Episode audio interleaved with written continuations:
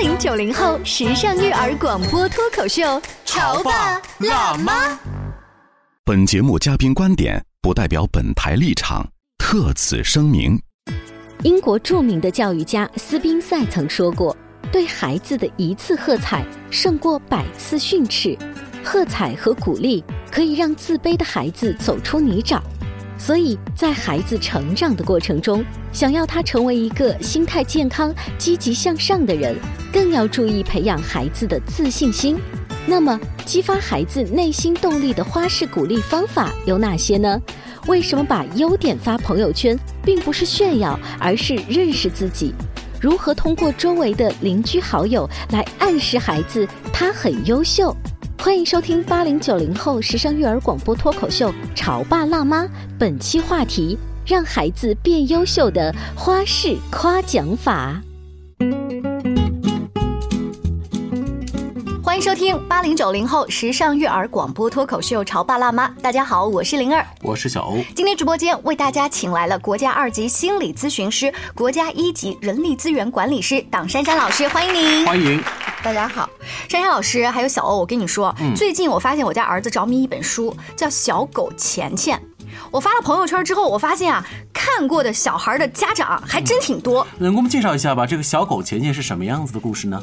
其实就是穷爸爸跟富爸爸的儿童版。他其实是一个德国的经济学家，觉得孩子的财商教育特别重要，他就把它写成了儿童故事。但我为什么今天珊珊老师来，我要说这个事儿啊？是因为珊珊老师曾经在节目当中提到磨合理论，就是要呃善于发现孩子的优点，对吗？可是这怎么发现呢？在这本书当中啊，这个小狗钱钱它是会说人话的啊，有魔法的。小狗钱钱就让这个小主角每天要坚持写成功日记，嗯，每天至少要写五条，嗯。什么叫成功日记？就是我觉得我今天很棒，我独立帮邻居遛了狗，挣到了两马克。我今天很棒，在六点钟之前就完成了老师所有的作业，就是这种小事儿。但是无形当中，这让这个小孩他越来越有自信。嗯，我不知道这算不算是呃珊珊老师曾经跟我们讲的磨合理论当中一个方法？算，肯定算。而且是相当于孩子自己在找自己的优点优点的种子，对，他在找种子。啊，所以如果说我们平时看到的这些少儿读物，你不要以为就是孩子看的，家长如果跟着看，也能够陪孩子一起用当中的小方法的话，不就正好用了珊珊老师平时说的吗？我们要善于发现孩子的优点。对，我觉得刚才玲儿说特别好。你知道，有的时候我们一直说我们要养育孩子、教育孩子，殊不知在整个的这个过程当中，有孩子陪伴你的十八年吧，我们。用用十八年来看，因为到了十八岁之后，他可能就会离开这个家庭了。在十八年的过程当中，每一天其实不也是我们自己成长的过程吗？所以说，我们跟孩子是一同成长，谁也别说我比你强到哪里去，真的强不到哪里。所以我觉得，在整个跟孩子的互动过程当中。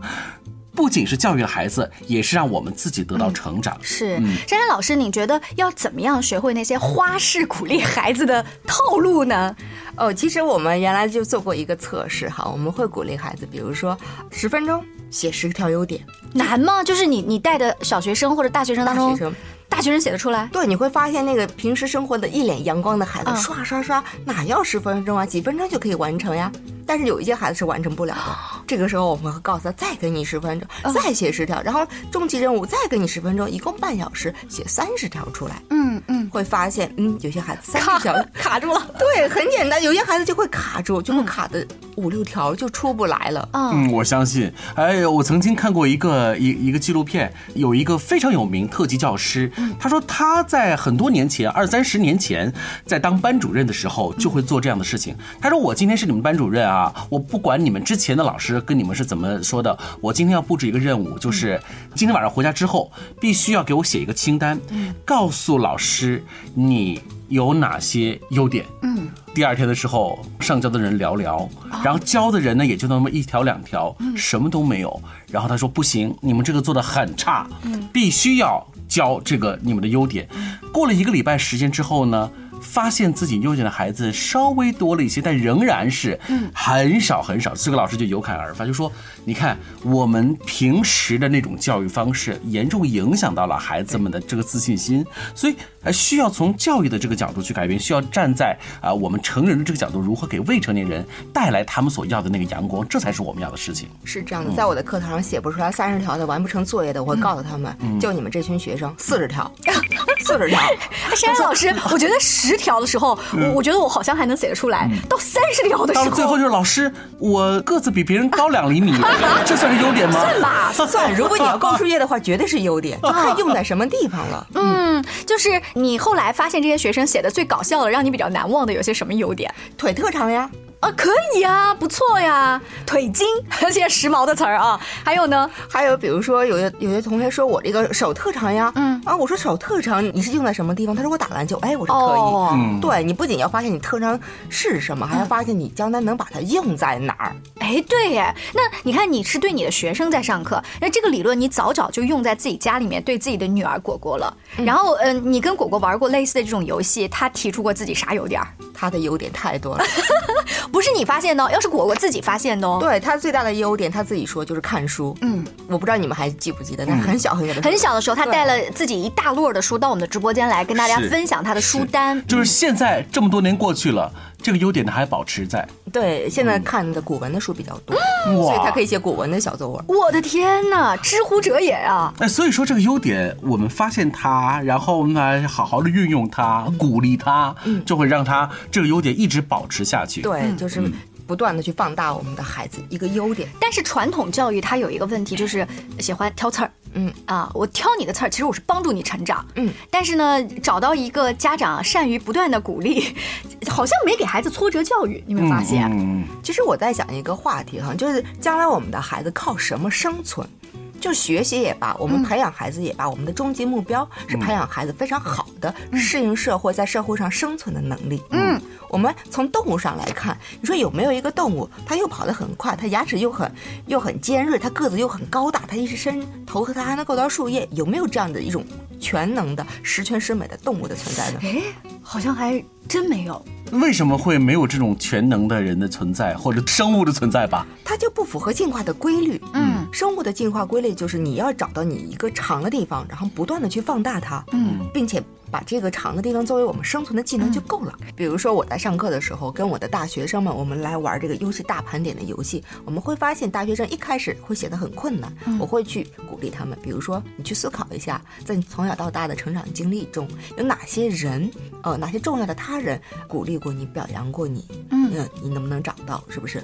然后有些时候还要去进步的去启发我的大学生。比如说，在你从小到大你成功的那些事情当中，嗯，你能不能发现自己的一些优点，嗯，哎，你有哪些长处？嗯，可能有些大学生会给我开玩笑，他说：“老师，我游戏打的特别好啊，算不算？嗯，但是我们还要进一步去分析他，那你什么类型的游戏打的特别好？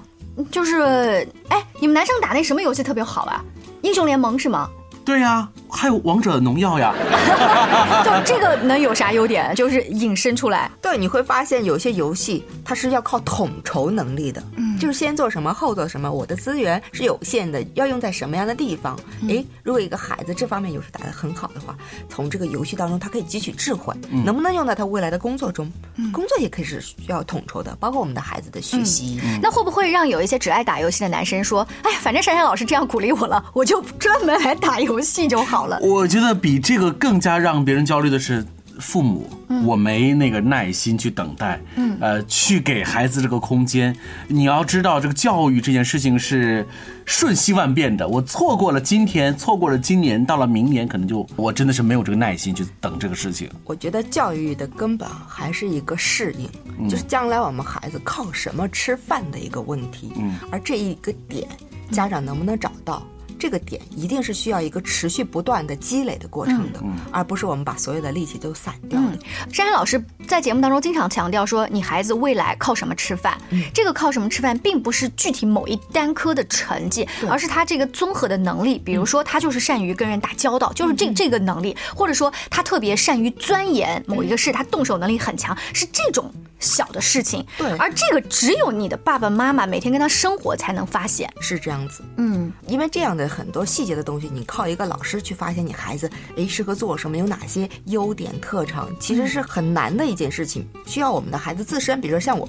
还好我教的是大学生，我会引引导我的大学生。哎，你自己去观察一下，你在学校里边，你每天生活当中发生的所有的事情，你思考一下。就像灵儿，你今天一开场讲的，哎，我让我的孩子去写日记，对不对？那其实就是一个发现自己的过程。嗯，我把日记一年下来，两年下来，我翻着一看，我会发现总结一下规律。嗯，哎，我好像这些事情我特擅长。那能不能将来你在找工作的时候，结合你的专业做这些特擅长的事儿呢？呃，沈然老师说到这个事情，我突然想到，就是现在在当下啊，越来越多的人发现，我关注自己的真正的需求和发现自己真正的优缺点的。机会太少了，我们更多的是一种评论别人，嗯，我们更多的是一种观察别人，而很少的是从自身的角度去出发。对，其实刚才我在节目的一开始举的那个小孩写成功日记的例子，我在实际运用当中啊，发现了一些 bug，就是当这个小孩心情特别好的时候，他看完了小说，立马就照着小说里的人物去写，可以。但是如果他在学校里遇到了打击他的事情，很沮丧的话，他会说：“妈妈，我觉得我自己一点都不棒。”然后这时候你再怎么鼓励他，不不不，我觉得只是在。之前的积极去哪儿了呢？之前的强大的信心去哪儿了呢？就不见了。就对，就是之前你他已经好像酝酿了、储藏了很久的那种能量都没有。这这到底又是怎么回事呢？我们稍微休息一会儿，广告之后欢迎您继续收听《潮爸辣妈》。你在收听的是《潮爸辣妈》，小欧零二，叫你变成更好的爸爸妈妈。本节目嘉宾观点不代表本台立场。特此声明。英国著名的教育家斯宾塞曾说过：“对孩子的一次喝彩胜过百次训斥。喝彩和鼓励可以让自卑的孩子走出泥沼。所以在孩子成长的过程中，想要他成为一个心态健康、积极向上的人，更要注意培养孩子的自信心。那么，激发孩子内心动力的花式鼓励方法有哪些呢？”为什么把优点发朋友圈，并不是炫耀，而是认识自己？如何通过周围的邻居好友来暗示孩子他很优秀？欢迎收听八零九零后时尚育儿广播脱口秀《潮爸辣妈》，本期话题：让孩子变优秀的花式夸奖法。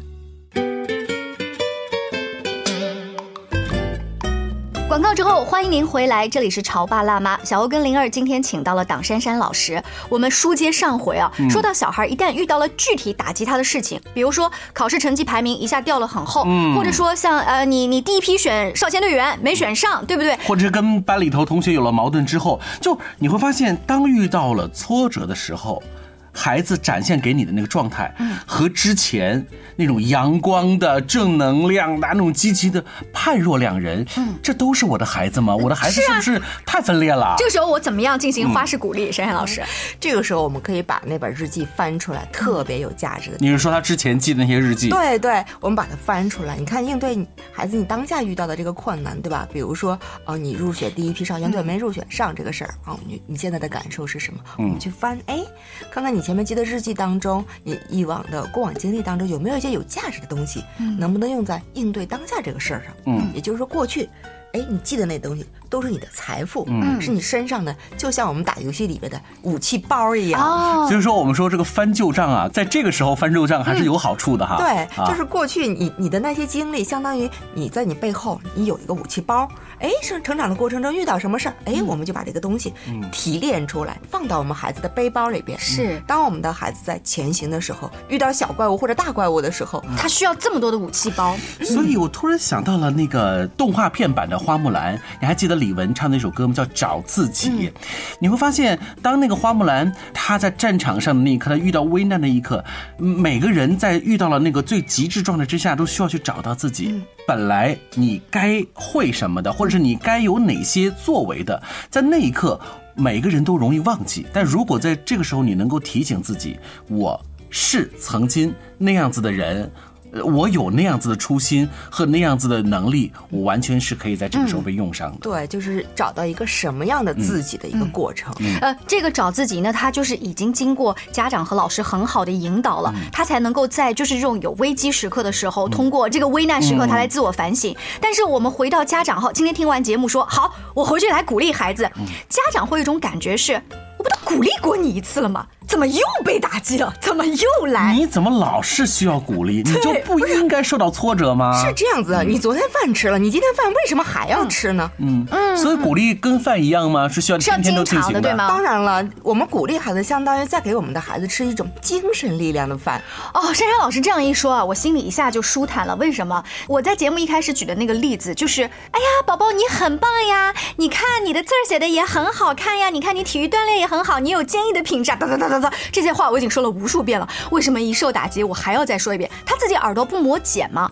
后来啊，我就在想，是我们自己说烦了，对不对？对我们说烦，因为我们觉得有些事儿我说一遍你就应该记住，但是那些磨合理论当中。优势的种子是要不断的夯实的，对，就是要要不断的给它晒太阳的。嗯，如果在听我们节目的家长哈，你说一遍不够，你就想着把它当精神食粮的饭，经常说，经常说，经常说，说的孩子自己有一天都能说出来了，对，就夯实了，就夯实了。而且还要注意，就是我们的每个种子它是都有它的局限性的。比如说，你拼命的夸奖他体育好，他写字他未必好，嗯，这是不同的领域，嗯，就像相当于我们吃饭一样，你要吃不同的蔬菜，营养搭配，对不对？那我们精神的食粮也是这样子。哎，会不会有家长也比较贪心，说珊珊老师，那我照着你的这个方法，你体育好，你身体好，你这个字儿啊，就是写的有点像你的跑步，四这样八 叉的，你能不能字儿？它后面有一个但是。嗯，其实家长要的很多，对我要求的是一个全能达人。是不是他后面不应该带那个但是？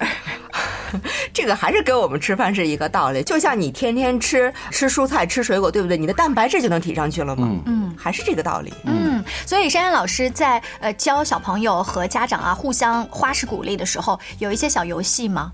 嗯，有，比如说。我还是用我那个优势大盘点哈，我会让我的学生找完他们的优点之后，学生说：“老师啊，我找到了，我找到了，我就能生根发芽长成大树了吗？”我说：“这不行啊，你还得发朋友圈啊。”哦，对，我会让他们课堂这，我们是大学生，你知道吗？立刻拍了他们的优点发朋友圈。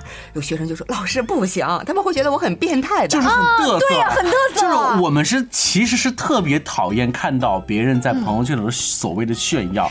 总不能说：“哎呀，我今天真美，然后我今天。”真帅，这好奇怪呀！